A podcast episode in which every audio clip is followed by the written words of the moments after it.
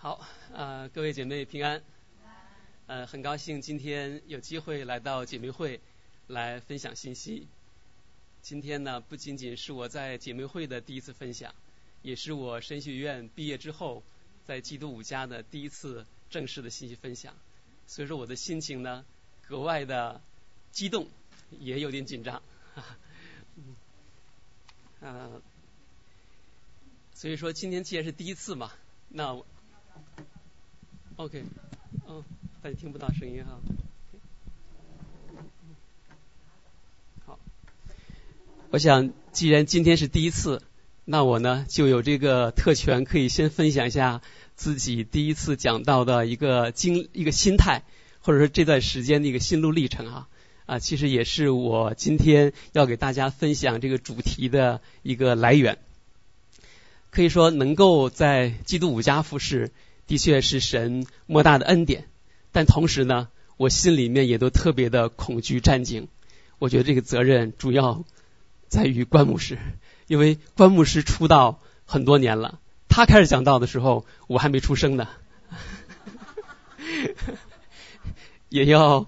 嗯，我们的校友，我们的卓牧师也有责任，因为他讲到有一种特别的味道，不是神学院能教出来的。当然，我们各位其他牧长哈，我就不一一的来隶属。但是每一个牧长的话，都是阅历丰富，各有所长。可以说，我们基督五家有一个非常卓越的、高水准的一个教牧团队。那我们的会众呢，也绝非等闲之辈。我们的弟兄们个个不是猛龙不过江，嗯我们的姐妹更了不得。大家很多人啊都在外面打拼呢，汗流浃背才能糊口。但是我们各位姐妹可以光鲜亮丽坐在这里来安心听到 啊，更了不得哈。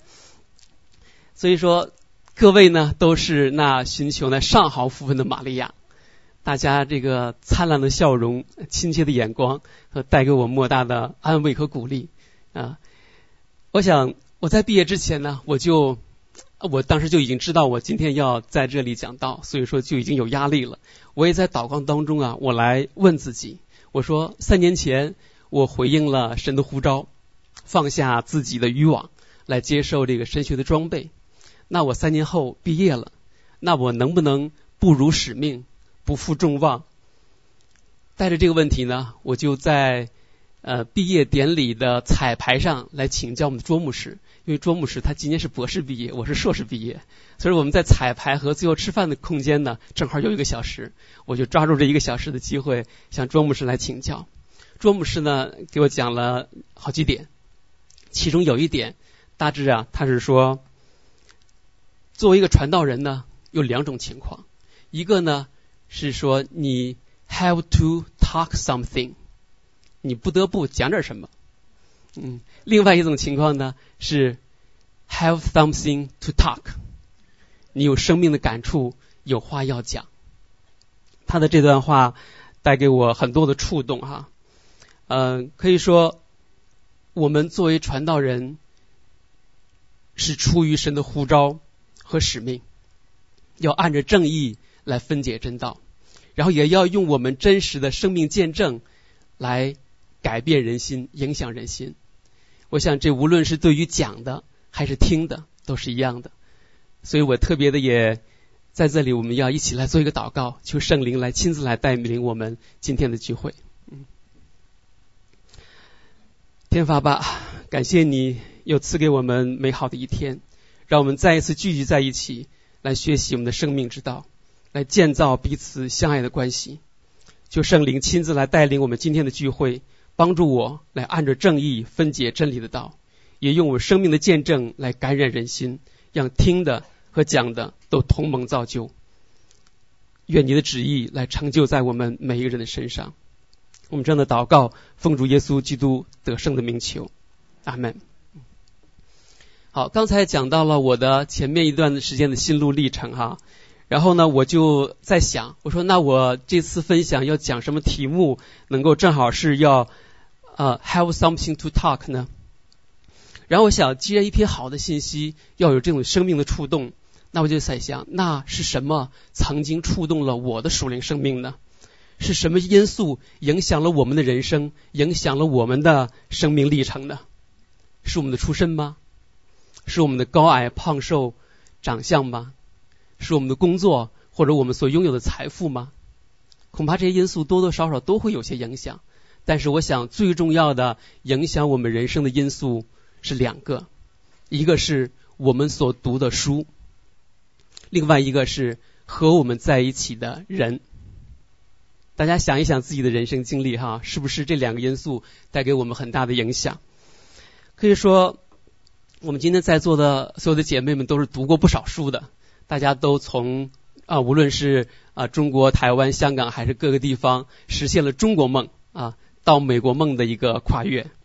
认识神之后呢，我们所读的圣经也改变了我们的三观啊、世界观、人生观、价值观。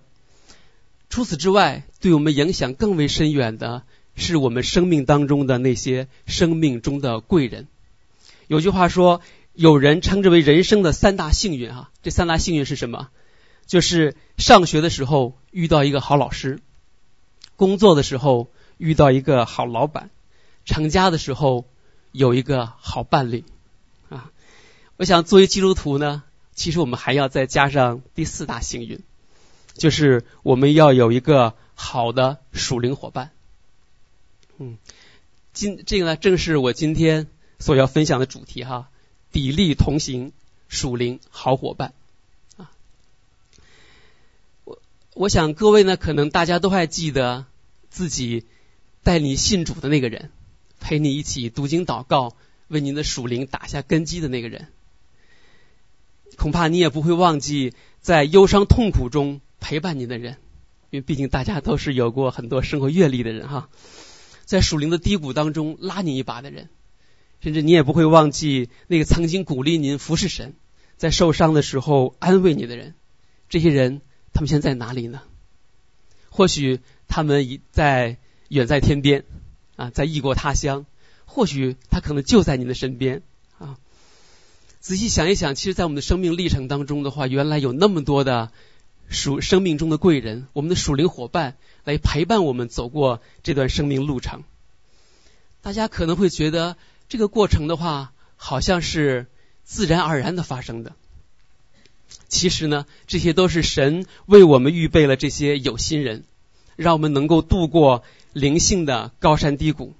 所以说我希望借着今天的这样分享呢，能够再次点燃我们对属灵伙伴的需要和回应神的呼召，让我们也能够成为这个有心人。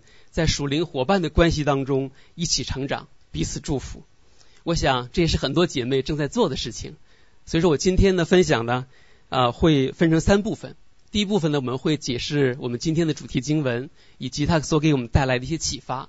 然后呢，我会讲到我们的属灵伙伴所应该有的心态，然后属灵伙伴要有哪些特质，以及我们要有哪些雷区，需要在属灵伙伴的关系相处的当中需要避免的。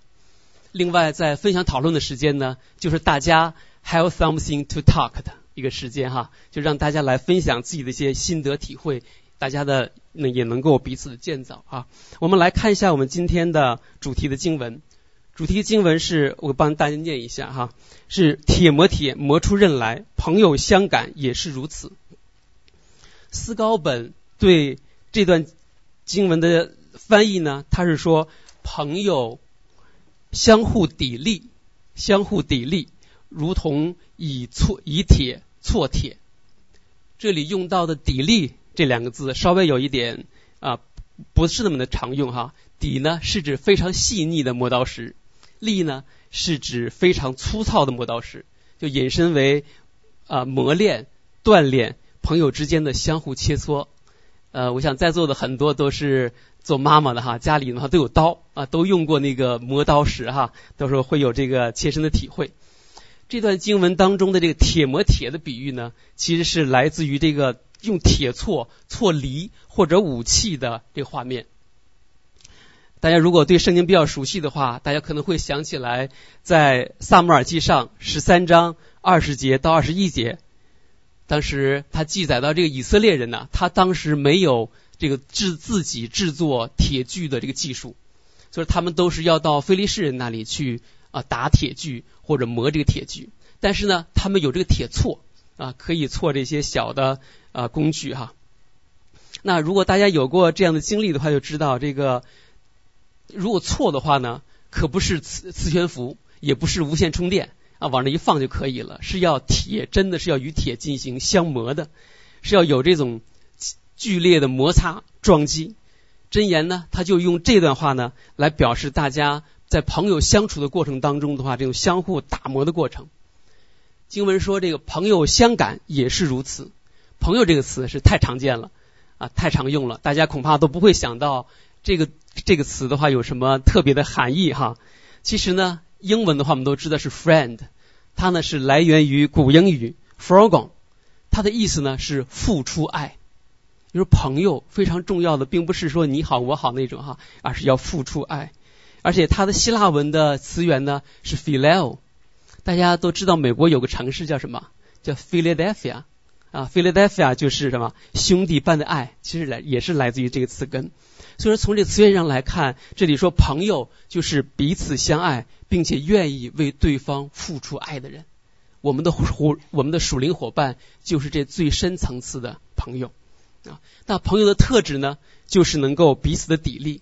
经文说的朋友相感，这个相感的话不太容易理解啊，怎么叫朋友相感呢？啊，实际上是磨朋友的脸啊，磨朋友的脸啊，并不是给大家做面膜哈，磨磨砂那种哈啊，朋友之间相磨就是彼此啊切磋的意思。因为在希伯来的文化当中呢，脸就是代表人格、灵魂。啊，代表整个人，我们也常常说耶和华的脸光照我哈啊，其实就代表整体。借用一下现代心理学的概念呢，就是磨朋友的脸就是全人格的相磨，不仅包括情投意合的兴趣爱好，大家交朋友都是看着顺眼和谁交朋友啊，然后这兴趣爱好，还包括呢我们内在的品格、性格，甚至包括我们内在的弱点，我们的心里的难处，都是能够和朋友来分享的。所以说，磨这朋友这个磨脸呢，不是表面功夫啊，并不是我们到了这里来够 social 一下啊，或者说大家光鲜亮丽，然后把最好的一面展现给别人，而是要有这种内心深处的灵魂深处的两个人能够坦诚的彼此相见，在痛苦和软弱的地方能够彼此担待，这才是真正的属灵朋友。亲爱的姐妹们，您是否？需要这样的属灵朋友呢？您是否有这样的属灵朋友呢？您是否愿意成为这样的属灵朋友呢？啊，可能有的姐妹心里也会想：哎呀，我一个人好好的啊，我可不想和他们走太近，还不够麻烦的呢，是吧？啊，女人在一块是非多，常常会有伤害啊啊，恐怕大家都会有这样的一个困惑啊。的确，朋友之间的话，彼此的相磨呢，会带来痛苦啊，但是也会。得着从神而来的奖赏，大家看到哈，那个经过打磨的铁呀是新的，是亮的啊。那朋友相磨的脸呢，也是有主的荣光的。然后有新生的样式，柔和谦卑啊，能够带给人接纳、鼓励和安慰啊。如果要是您自己生命当中有过这样的呃属灵伙伴的话，我讲的这些词汇对您来说的话，就是非常生动贴切的哈。那经过打磨的铁呢，也是有刃的啊，变得更加的锋利，才能够被主人所使用。那经过打磨的朋友呢，在属灵生命上也会有刃啊，有属灵上的机敏和机智，磨练出更好的属灵的品格，能够合乎主用，有生命的影响力，他也能够去建造那年轻的一代啊。但是我们如何得着这样的属灵伙伴呢？首先。要付上爱的代价啊！那既然铁磨铁有这么多的益处，那如何来磨出来这一份属灵的伙伴的关系呢？就是属灵伙伴，就像我们刚才所定义的，它其实是一种有尾声的关系，需要付上爱的代价来彼此建造。我们刚才在这段经文当中来看到，他用了短短的一句话当中哈，他用了三个磨啊，他说铁磨铁，磨出刃，然后磨朋友的脸。我们现在常说重要的事情说三遍啊，我们的经文也是在啊重要的事情说三遍。这提醒我们啊，属灵伙伴呢，他是要付上爱心的代价。其实当我们说爱一个人的时候，往往其实最浅的是说，哎呀，我觉得你挺好，我说我想对你好。但是更深刻的含义呢，实际上当我们说爱一个人，就意味着给对方伤害你的权利，我们就做好了去付上代价和痛苦的准备。大家想一想，主耶稣基督爱我们，然后他就让我们把他钉在了十字架上，啊，他承受这个痛苦。让我们能够得到医治，得到救恩。那我们在座的很多人都是有孩子的，那我们作为父母的，我们爱孩子的时候，其实也是要承受孩子给我们带来的麻烦啊，甚至我们也要为他流泪祷告啊。爱就是要付上这样的代价。那对于属属灵的朋友呢，还需要有这种委身的关系啊，并不是偶尔聊几句啊，客气客气，而是要有这种属灵的关系。这个关系呢，常常是要在教会当中才有。可以说，我们在教会当中有的这种护灵属灵伙伴的关系，很难在社会上找得到的啊。更重要的是，我们啊，在这个属灵伙伴的关系当中，来亲自的来经历神。因为我们上帝造人啊，不是一个孤独的存在啊。在伊甸园当中，他造了亚当，然后怎么样？造了夏娃，让他有一个肉身的家。那在新约当中呢，耶稣基督为我们设立了教会，让我们有一个属灵的家啊。所以说我特别喜欢咱这个基督之家的名字哈，The Home of Christ 啊。每次看到这个 HOC 的时候，都觉得格外的亲切，因为它是我们属灵的家。我们在啊，谢谢啊，嗯，所以说我们来到教会当中啊，不仅仅是要来敬拜神，来学习神的话语。而且呢，也要有这个彼此的分享、祷告，建立这种属灵的伙伴的关系，在忧伤痛苦的时候，能够有人来安慰啊。正如希伯来书十章二十四节，彼此相顾，激发爱心，勉励行善。就是如果要是关系太疏远的话，可能有些人也来教会，但是可能哎呀，只是参加个主日崇拜。啊，然后来了之后就走，就像看一场电影一样。啊，我之前带过一些主日学当中的话，我就遇到过这样的一些弟兄姐妹。那如果要是关系很疏远的话，他们恐怕只是这里的过客。啊，没有和神，恐怕很难和神，或者说至少也很难和人有这种真实的生命的关系。那就不可能存在这种铁磨铁、朋友相磨的这种经历，因为关系太疏远，那一磨就跑了。啊，因为大家都有自由嘛，啊，然后看着你顺眼，我和你交往哈，一不舒服的话就跑了，啊，但是在这种啊属灵的伙伴关系当中的话呢，就是要有这种委身的关系，啊，希伯来书十章二十五节，就刚才那段经文的下一句，他说：“你们不可停止聚会，好像那停止惯了的人，倒要彼此勉励。”也就是说，我们来教会不仅仅是要来敬拜神，来学习神，而且呢，还要彼此的勉励。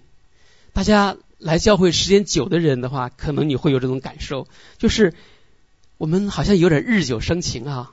然后刚开始可能看某些人看的不顺眼，然后呢，哎，越看他越顺眼，越来越喜欢，而且呢，也会觉得自己的性格、脾气、秉性也有很大的改变啊，然后越来越可爱。我们各位姐妹呢，在团契当中都是越来越年轻啊。而因为我这种这我这么讲呢，也是有点亲身体会的哈。尽管我不是姐妹啊，但是我在我们家啊姐妹身上能够看到她这种变化。我的妻子啊，她在来美国的时候，其实她是有很大压力和挑战的，因为我讲英文，她不怎么讲英文，所以说出去办点什么事儿，她都觉得挺受罪的。呃，然后呢，在家里啊带着个呃小孩子，然后这个也很让他抓狂哈。就是他刚开始来的时候。刚开始呢，他那个心脏啊都有点不太舒服，都出现这种心脏心脏病的一些症状。但是检查起来呢，又没有任何器质性的问题啊，当然这是好事哈。但是后来呢，我们才知道他这是压力和情绪所致。刚来是教会的时候，其实也是有点这个没有融入进来哈。呃，但是后来呢，他就参加了教会推动的门训，有了自己的属灵伙伴，哎，我就发现开始有变化。哎，不管他多忙，哎，这个时间是他的 priority，他一定要去参加。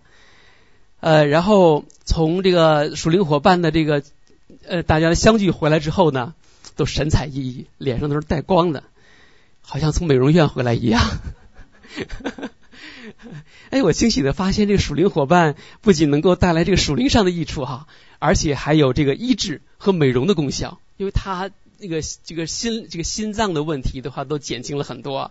然后正如真言十七章二十二节所说哈，喜乐的心乃是良药啊，这一点在朋友的关系当中特别的重要，因为。圣经上告诉我们要保守我们的心，胜过保守一切，因为一生的果效是由心发出。属灵伙伴就是做新的工作的啊。谈到这个属灵伙伴呢，人们通常会把它理解成是朋友关系，但实际上还有一个更为重要的属灵伙伴，就是夫妻之间的这个 soul mate 啊，灵这个灵魂的伴侣哈。更体现了这种委身的关系。下面呢，我就用这个婚姻的关系呢，来做一个例子，来体验一下这种铁磨铁的含义。在婚姻誓言当中啊，这好像是大这是很久远的事情哈，但也在眼前，对吗？啊，我们婚姻誓言当中呢，会说，无论富裕还是贫穷，健康还是疾病，都要彼此相爱，直到死亡将我们分开。这好像是一段套话，是吧？大家有没有真实的想呃，确切的去想过其中的这个属灵的含义呢？其实这表明哈，婚约啊是一个盟约。大家看那个盟字啊，上面一个名，下面一个血血字，对吧？是歃血为盟啊，是个血，是个血约哈，而不是合约。合约就是合同啊。合同讲的是什么呢？合同是讲的双方的权利义务啊。咱俩这个资资源优势组合，你看我我好，然后咱俩一块过，呃，看着不顺眼了，咱分，啊，这是合同合约啊，所以说现在的这个社会上的这个离婚率是非常高的啊，但是盟约呢完全不同，盟约的话是讲究的什么？恒久忍耐，别管恒久忍耐啊，后面还有呢哈，又有恩慈啊，夫妻之间往往总是注意呀忍呐啊，但是后面还有恩慈呢哈，而且什么爱是永不止息。也就是说，在婚姻关系当中的话，铁磨铁的时候，被这个盟约呀就卡住了啊，两块铁是不能跑的，上帝才能够实现他这个雕琢的这个工作哈。下面呢，我就用一个图片来表达这个盟约的关系。我敢保证，你们从来没有看过谁用这个图片来表达婚姻关系。大家认的这个设备是什么吗？车床。也叫机床啊！如果要是我们在座的有过上山下乡啊，或者说有过这类似的经历的话啊，会认得这个的，会认得这个设备哈。这个设备啊，大家看到哈，呃，大家的左侧那部分呢，它是个固定器件的一个地方，把那个你要车的一个零部件卡在那个地方，然后右侧呢就是那个刀具，然后把它推过来，然后高速运转，然后来进行。这个零部件的呃车啊也叫雕琢了啊，大家可以看到哈，如果是这个刀具和这个铁件结合起来的时候，那真的是滋滋作响的，而且都有火星四射的啊。但是呢，雕琢完之后的话，就你就有了一个和你所用的一个部件，非常崭新，非常光亮，有你所要的形状。哎，大家可能就会觉得，哎呀，这个李浩，哎，怎么会这个知道这东西呢？哈哈，有点好奇哈。我告诉大家一个秘密哈，我父亲原来就是车工啊，我们家原来就有一台这样的车床，所以我刚才知道那些细节，都是我儿时特别深刻的这个记忆啊。但是我这个 在结婚之后，我就更加的理解这个车床的意义，所以说对我来说的话，婚姻就是我的车床啊。啊，那是的确用这个车床来做比喻呢，恐怕没有什么浪漫和美感哈。但是这个比喻的话，的确非常的贴切，因为这是为什么上帝把这个上帝设立了各种关系哈，比如像我们的血缘，你是生下来啊，你就是他的儿女啊，然后然后我们也有各种朋友关系啊，看着顺眼就交朋友，然后我们也有同事啊、老板的关系，嗯。他对你好，你为他干；他不对你好，你自己开公司是吧？然后都是可以跑的啊，但是婚姻关系不能跑啊，盟约啊。所以说这个过程呢，其实就是啊，上帝让我们有一个逃不掉的一个关系，啊，好对我们进行这种雕琢。啊，所以说让夫妻之间呢，不仅仅是成为我们这种生活上的伴侣，而且成为这个更重要的属灵伙伴。恐怕没有谁比妻子更了解丈夫，也没有谁比丈夫更了解妻子。今天我站在这里，还是穿的西装笔挺的哈，也是把最光亮的一面展现给大家。但是我们在家庭当中，都是展现我们最真实的一面啊。所以说，如果你要有属灵伙伴，第一个选择的话，一定要包括你自己的配偶啊。呃，所以说呢，那上帝就会借着我们这个夫妻关系的这个手，然后特别是我们姐妹哈，你们被称为荣耀的帮助者，你们有化腐朽。为神奇的力量啊！所以箴言嗯十八章二十二节说，得着妻子的，就是得着好处，也是蒙了耶和华的恩惠。这段话我读的特别慢哈，一是帮助大家听清楚，另外呢，这段话这句经文的话也的确是我的有感而发，不是应景之作哈。啊，所以说既然是在姐妹会上来分享，那我呢肯定就得夸夸某位姐妹。啊，而且呢，我举贤不避亲，夸的就是我的妻子。当然，夸他的话呢，我要付代价，我得暴露我自己的糗事和软弱哈。嗯，我呢是一个比较理性的人，我妻子呢是一个比较感性的人。结婚的前七年，人们都说有七年之痒哈，前七年为一个重要的阶段啊，少不了这个铁磨铁、火星四射的时刻，也的确磨掉了我的很多的毛病。啊！但是最为关键的是，我是一个自以为意的人。信主很多年，其实我都没有真正的在这方面被真正的破碎。终于逮着了个机会，神狠狠的管教了我一顿啊！不仅我的自信自义从天花板掉到了地板上，而且我都觉得天都要塌下来了。那一刻的话呢，我终于能读懂圣经了。什么叫做死因的幽谷？啊，什么叫做那个眼泪都要把床榻飘起啊？我当时觉得是夸张啊，我就觉得啊，当我自己真实的经历这个属灵上的破碎的时候，我觉得圣经的每一句话都是那么的真实。我一下子把我多年读不懂的圣经，我读懂了啊。当我把自己的老我在这个过程当中是经历那个钉在十字架上的这个过程，然后呢，经历那个破茧而出的那个痛苦。秋慧说过一句话，特别的安慰我。他说：“我更爱现在的你，因为你是被神碾碎过的宝贝。”那一刻哈，我的眼泪就涌了出来，我的眼泪马上就哗就出来了，就看不见我自自己的屏幕了。因为这句话呢，就像一个闪电啊，划过我那个属灵的黑暗。这句话呢，也是耶稣基督的爱在他身上对我的彰显。那段时间，他没有对我的指责，没有埋怨，而是愿意与我一起来承担，让我在其中来个经历安慰，看到希望，得着力量，能够重新站起来。所以说我特别的为耶和华赏赐我的贤妻而感恩呢。我想我们在座的各位，其实都是上帝所爱的女儿，也是宝贵的。你们伟大之处啊！是在于能够把面包不把面粉变成面包，把房子能够变成家，而且呢，你也能够把你最爱的人，无论是你的丈夫，还是你的父母，还是你的孩子，就像我一样，把一个就就像秋慧在我身上所做的一样，把一个自以为意的人，能够变成一个合神心意的人。说各位在座的姐妹们，你的丈夫。是比你属灵呢，还是不如你呢？如果你的丈夫比你属灵，那我就鼓励你做一个属灵好伙伴，让他百尺竿头更进一步。如果你的丈夫，如果你觉得你的丈夫不如你属灵，那我就鼓励你做一个荣耀的帮助者，因为上帝可以借着你化腐朽为神奇。这是上帝在我身上所成就的，我相信也可以在我们在座的每个人身上来成就。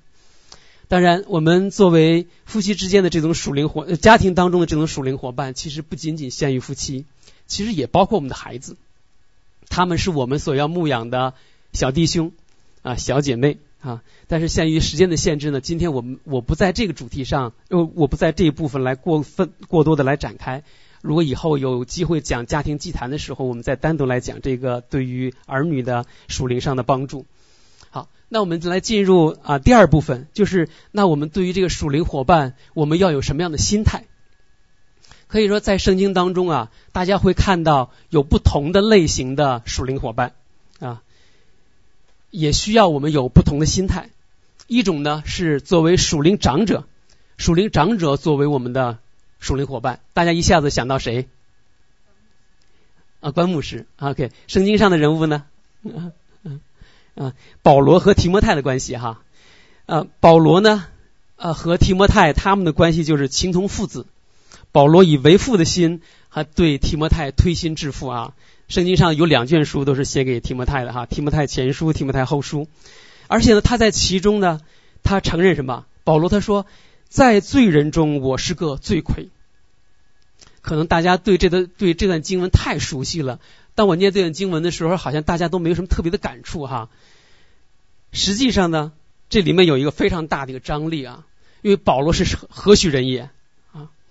保罗的话，他在教会当中是泰斗级的人物啊，具有非常高的权威和尊荣，但他呢？为了他这个属灵儿子提摩太的益处，他不仅仅能够坦然承认自己是个罪人，而且是公开承认自己是个罪魁，很难得的啊，很难得的啊。保罗之所以这么做呢，就是因为他有这为父的心。属以属灵长者为属灵伙伴的关系当中，为父的心、为母的心是最为宝贵的。虽然哥林多前书四章十五节说：“你们学基督的。”师傅虽有一万，为父的确实不多，但很感恩啊！我在基督五家这两年呢，我经历到也看到很多有着为父的心、为母心的人。我看到有阿姨在频频点头哈，伯母哈。因为可以举几个简单的例子哈，不点名，说大家猜猜是谁哈？在教就在我们教会当中哈，有人为了让更多的年轻人。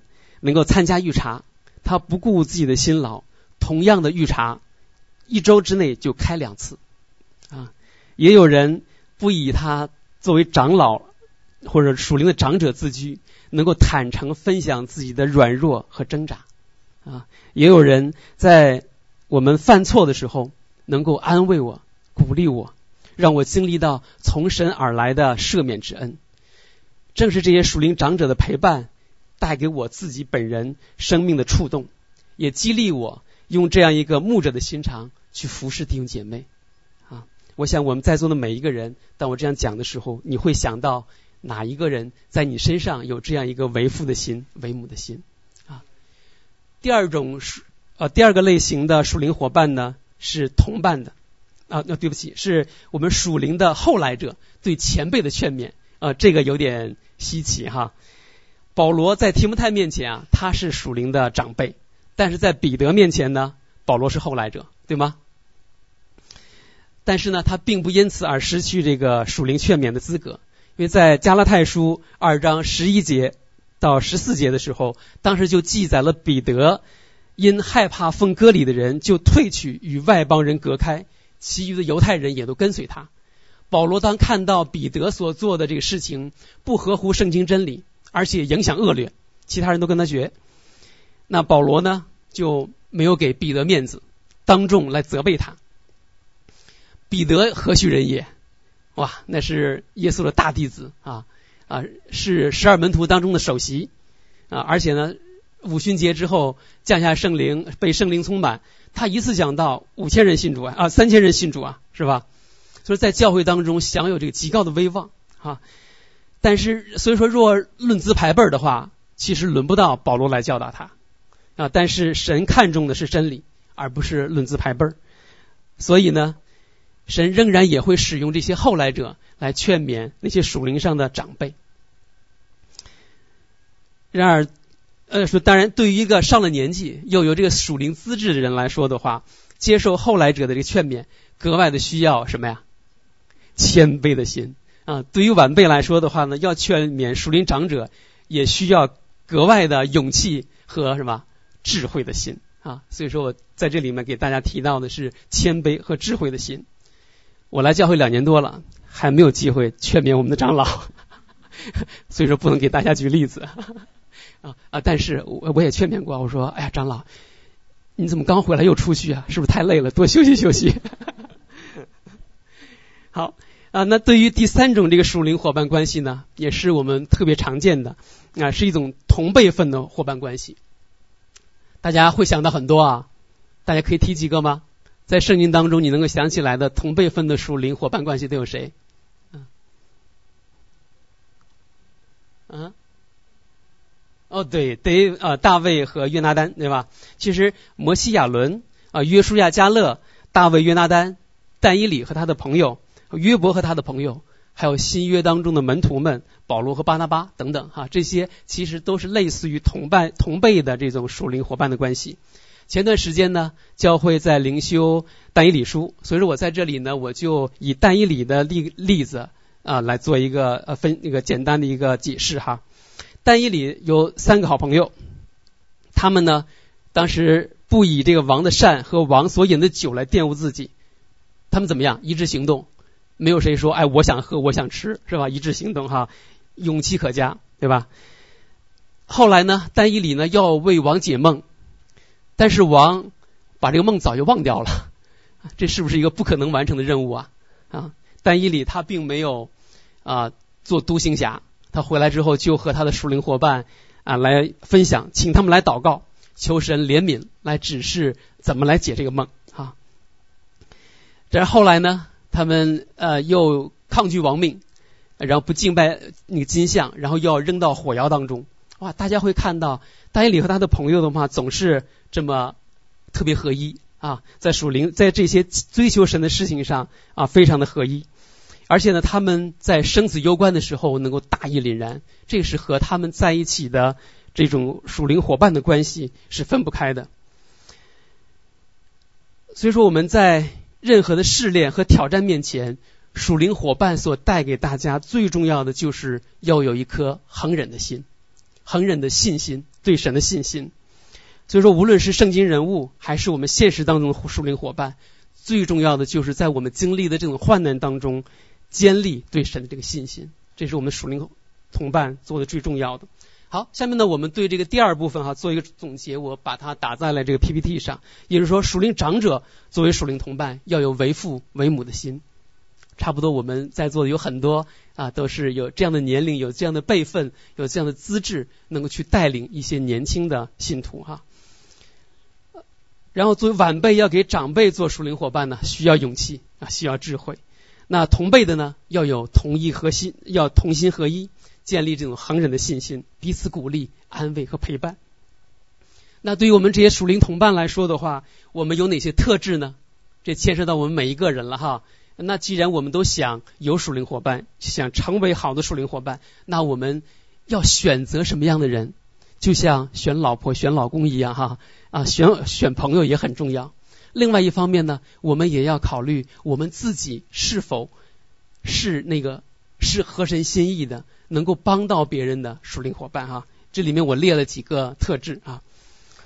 一个呢是有敬虔的灵，因为属灵伙伴大家可以在一起怎么样吃吃喝喝，嗯啊，然后有这个啊建立关系的过程，但是呢一定要建一定要进入到这个内在的生命的层面啊，要基于圣经寻求真正的智慧，在这种伙伴关系当中，特别避讳以个人的经验和观点。来代替神的带领和帮助。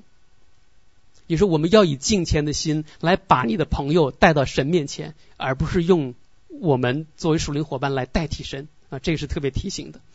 另外一方面的话呢，就是要彼此的接纳，因为属灵伙伴要做真实的自己啊，接受彼此的软弱，不要戴着属灵面具啊。我们希望能够在属灵伙伴当中有这种真实的生命的关系。但是呢，也要避免怎么样把自己打造成那个完美的形象，同时也要避免你有改变别人的一个倾向，你要让对方好像要成为那个完美的人啊，这也是我们在属灵伙伴关系当中要特别注意的，要接纳，要是接纳他的优点，也接纳他的缺点，也接纳他的不完美，然后再按照神的智慧来一起来成长，这是我们要做的啊。然后第三个方面的话呢，就是要勒住自己的舌头啊，这个大家都会心领神会哈啊，也就是说，在这个属灵伙伴，既然他在你面前坦诚了，那我们就要保守秘密啊，不要和自己的配偶啊来分享，或者说和自己其他的闺蜜来分享我们在属灵伙伴关系当中谈到的一些隐私。如果有特别需要的话，如果需要牧长或者。呃，其他人介入的话，最好也要鼓励对方直接和牧长来讲，而不要你以代导的方式来去替他讲啊。另外一个方面呢，就是要造就的口啊。我们保守秘密，并不是什么都不说，而是要说造就的话啊。特别提醒的话呢，就是属灵伙伴在一起啊，特别是姐妹们在一起哈，千万不要变成什么挑剔和发怨言的聚会啊，批评自己的老公。批评自己的孩子啊，甚至批评教会、批评社会、批评总统啊，从上到下批是批评一通哈啊，这个是很容易呃出现的一个问题。可以说呢，就是过分完美的人会爱挑剔的啊，以自我为中心的人呢爱发怨言啊。前两天这个关牧师呢在青年团契做的主一个专题的分享，就是啊不要埋怨。但是可能有些人会想，哎呀，坏了。那个我当时没听到您这段，结果选错朋友了，或者选错人了哈啊！大家也不用担心哈，因为我们在神里面还是有希望的。当时关牧师就给大家了一个属灵妙招哈，如何啊不抱怨呢？就是要数算主主的恩典啊！你越数算主的恩典的话，你就越对神有信心，你就越感恩啊，然后你你就会越来越有这个积极的建造的心哈。但是当时关牧师呢，呃。他没有具体讲怎么来运用啊？我今天呢告诉大家，一般来说啊，像有这种情况的人，他其实就是一个属灵上的病人。他如果爱挑剔、爱指责、爱抱怨，他也许根本就不自知，或者说他既即使自己知道，但是他没有来办法来改变自己，来帮助自己。这个过程就好像我们要照顾病人一样，其实我们是需要属灵的伙伴来帮他一把的，和他一起来数算恩典。和他一起来祷告，啊，彼此的勉励，彼此的砥砺。这样的话，当他自己的灵性恢复的时候，当他的力量越来越强壮的时候，当他的属灵越来越敏感的时候，才能够更好的啊去在灵命上来成长啊。所以说，属灵伙伴在这方面就有非常重要的这个作用啊。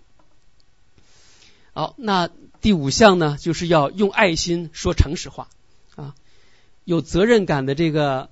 属灵伙伴呢，当凭这个爱心来说诚实话啊，特别强调是凭爱心说诚实话啊。嗯，说这话的我们要想想，我我讲这话是有爱心吗？我讲这话会带来生命的益处和造就吗？啊，而不是碍于情面啊视而不见，或者呢，也不要以自己的信心来代替别人的信心。这一点的话，其实蛮常见的。有的时候啊，特别是我们作为属灵上的长辈，哎，你会觉得哎。这个事情你怎么会这么做呢？你怎么会这么想的？应该这样啊！十一奉献怎么能够不坚持呢？啊，那他可能还还没有完全明白十一奉献的意义，或者还没有领受足够的恩典，他可能会有自己的软弱的啊。所以我们不要用自己的信心来代替别人的信心，而是要陪伴他、鼓励他啊。另外一方面呢，要有饶恕的心，这一点也话也非常重要，因为人有的时候像刺猬啊。刺猬的话，挨得近的时候就会彼此扎呀啊！所以说我们作为，如果要是我们只是你好我好啊，是 social 一下啊，大家其实都挺好的啊。但是如果说作为属灵伙伴关系的话，会有这种真实的生命的抵这种砥砺的时候，的确会有让人不舒服的时候，甚至会有彼此伤害的时候，会有误解的时候。那这个时候的话呢，就得需要有坦诚的沟通啊，相互的谅解、饶恕。然后这样的信任的关系才能够啊更好的来建立起来啊。当然我在这里面也是列出来我自己比较有感触的几点。当然这是一个不完全的清单啊。过一会儿大家来分享讨论的时候，也还可以补充你自己认为特别重要的属灵的品质啊。好，那最后呢，我就用自己的一个小小的见证和啊几句心里话来作为我们今天主题啊分享的一个结束和呼召。因为我今天讲这个主题呢，的确是有感而发因为这是我自己啊属灵生命成长过程当中我觉得特别宝贵的一方面。另一方面的话，我也是觉得在我们基督徒的这种啊属灵生命的成长过程当中，其实我们是比较注重个人和神之间的关系的建立啊。我们经常会讲你如何读读经啊啊祷告灵修，然后对付自己的各种问题啊。前段时间周牧师讲过如何卸下重担。啊，然后压力啊，然后冉那个冉传道的话也讲过，哎，我们要对付骄傲啊，然后要这个祷告的敌人哈，哎，我们会非常的注重这方面如何来走这个成圣的道路，非常好啊，而且也都是必须的、必要的。但是对于一些还没有步入正轨的基督徒来说呢，呃，会有些困难，因为教会当中啊，常常会有些新人，他们还没有融入到这个团契当中。而且呢，他们在还有一些呢是新信徒啊，或许已经信主很久，但是并没有在信仰上太扎根。他们在属灵上呢还是个婴幼儿。还有一些人呢，他也信主一段时间，但是他还在最终很挣扎。那我自己也是信主好几年之后的话，我才能够脱离这个罪对我的这个自己的一些顽固的罪的一些捆绑哈。就是，他在这个过程当中的话，常常是有力不能胜的时候。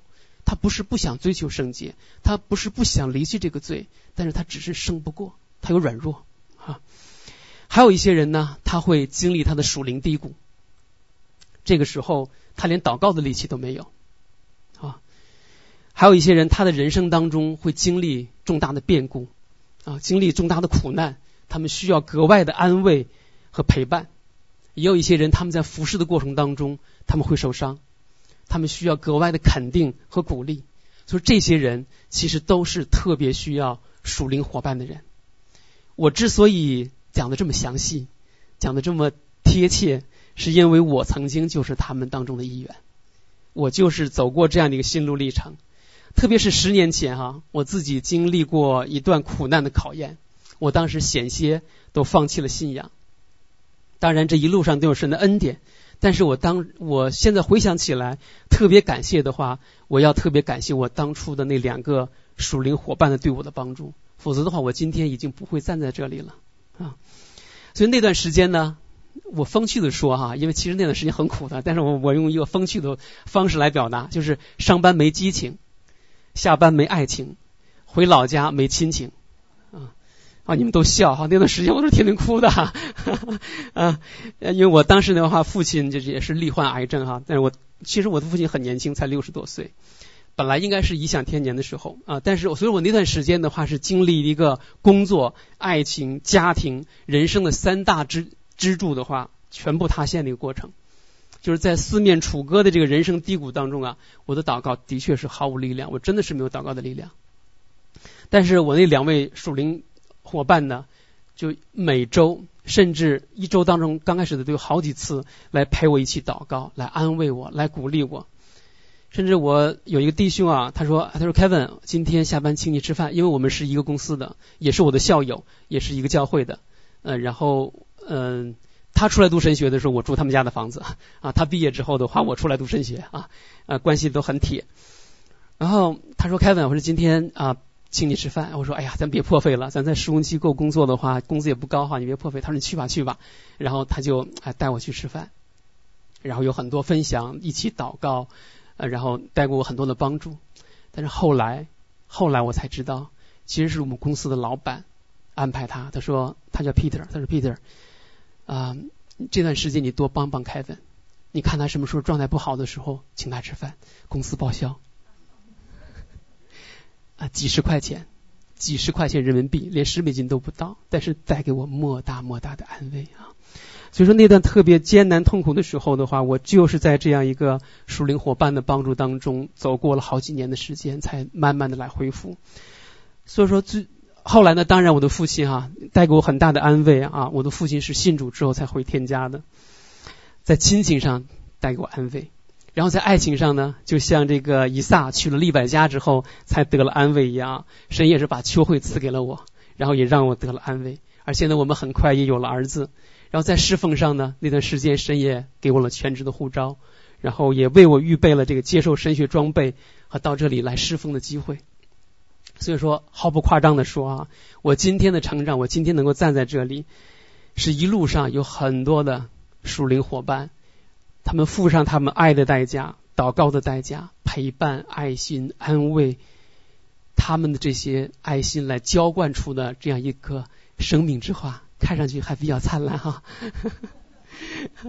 所以说我今天的这篇信息呢，啊，是特别啊为我们姐妹来预备的。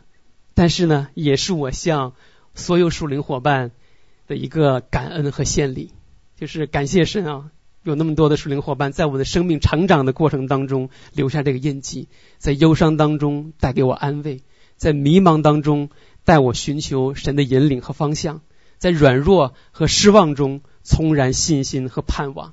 所以说，我也特别感谢那个姐妹会能够给我这样一个机会，让我有机会能够去梳理。然后呢，自己的这一段的心路历程，然后也和大家来分享这一点点的生命当中的感触。嗯，我不想用高言大志，但是我希望用神的话，用我自己生命当中的见证来触动你的心。所以说，我也在此的话，要给大家一个呼召，给大家留点作业啊啊，不要把您啊，不要把神啊给您的这个属灵经历、属灵的恩赐都埋藏起来啊，离开您的康复的中。我知道。其实大家蛮舒服的啊，啊，蛮舒服的啊，说要离开您的康复的宗啊，然后尝试去关怀一个曾经被您忽视的人，关怀一个以前你好像看起来他不怎么可爱的人啊，或者尝试和新人啊做一个属灵上的伙伴。如果您觉得您团契的。呃，新人少的话，欢迎您到我马上要服侍的学生团契哈。学生团契的话，有很多新新主的小姐妹啊，需要人关心啊。特别在座的有很多像妈妈一样、像姐姐一样，能够带给他们很多的帮助哈。我们啊有辅导有童工，但是我们需要更多的辅导童工啊。所以说，如果你有这样的负担，单独来找我啊啊。所以说，或许您的一番话啊，经过阮师母的同意哈。啊，啊说或许您的一番话啊，或许您请他吃一顿饭啊，或许您的一番陪谈啊，能够就带给他一个属灵上的安慰啊，带给他生命当中的这种点点滴滴的变化。或许你会觉得，哎呀，我一个人做的是不是太微不足道了啊？但是不要忘记啊，我们的神是可以借着五饼二鱼来成就大事的。啊，所以说我们也神也可以借着您的付出和摆上，能够化腐朽为神奇啊，能够啊，所以说我想在座的各位属灵伙，您在属灵伙伴上所付出的爱，就是对神的爱啊，你爱那看得见的神，那看得见的人，就是爱那看不见的神。正如马太福音二十五章四十节所说：“我实在告诉你们，这些事你们既坐在这弟兄中一个最小的身上，就是坐在我身上了。”所以这是我的感动，也是我的祷告。所以说，我也邀请大家能够与神同工，与圣灵同工，和你的属灵伙伴一起来经历神、见证神、荣耀神、服侍神，好吗？好，我们一起来祷告。天发吧！当我站在这里的时候，我满怀对你的感恩。你不仅在罪人当中来救拔我，来洗去我的一切不义，让我在你面前能够成为义人。你更给我这样一个呼召，让我能够有这样的位分，能够在你面前来侍奉你，来服侍众弟兄姐妹。当我回首这往昔的时候，我看到圣灵如何一路的带领和保守。我们更看到在这一路上有那么多的属灵的伙伴，他们付上了他们的爱心，付上了他们的代价，来呵护我的成长，来呵护我这一路上的行程。天发吧，我就为此来献上我们的感恩。我也更要在此来向我们的众姐妹们来发出我们的呼召。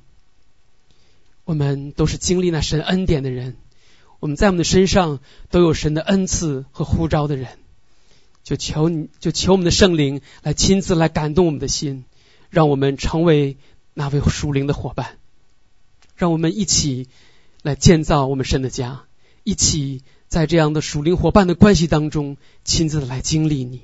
或许我们会有伤害，或许我们会有重担，但是我知道你的圣灵与我们同工，我们就不会孤单，我们就不会软弱。